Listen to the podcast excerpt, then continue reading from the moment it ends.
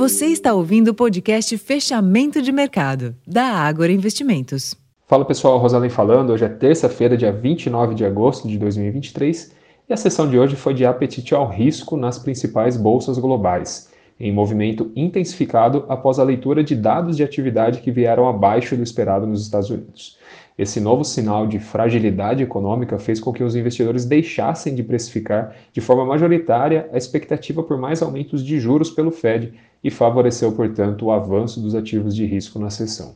Além disso, os investidores acompanharam também possíveis novos estímulos da China, em meio a notícias de que bancos estatais do país estão avaliando cortes nas taxas de hipoteca e de depósitos. Neste contexto, as bolsas dos Estados Unidos e da Europa fecharam um dia em forte alta mesmo com a fraqueza do índice GFK da Alemanha, que veio abaixo das expectativas dos analistas, refletindo uma piora nas perspectivas para a economia de lá.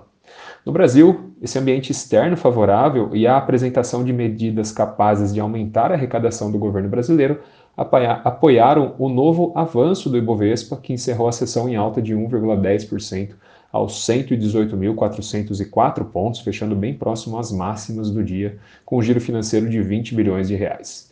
No câmbio, o dólar recuou 0,42% ante o real, cotado a 4,85.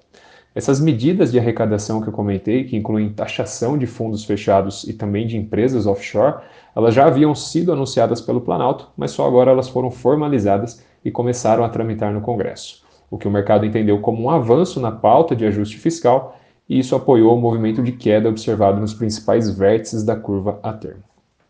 Pessoal, esses foram os principais destaques da sessão dessa terça-feira. Vou ficando por aqui, desejando uma excelente noite a todos e até a próxima.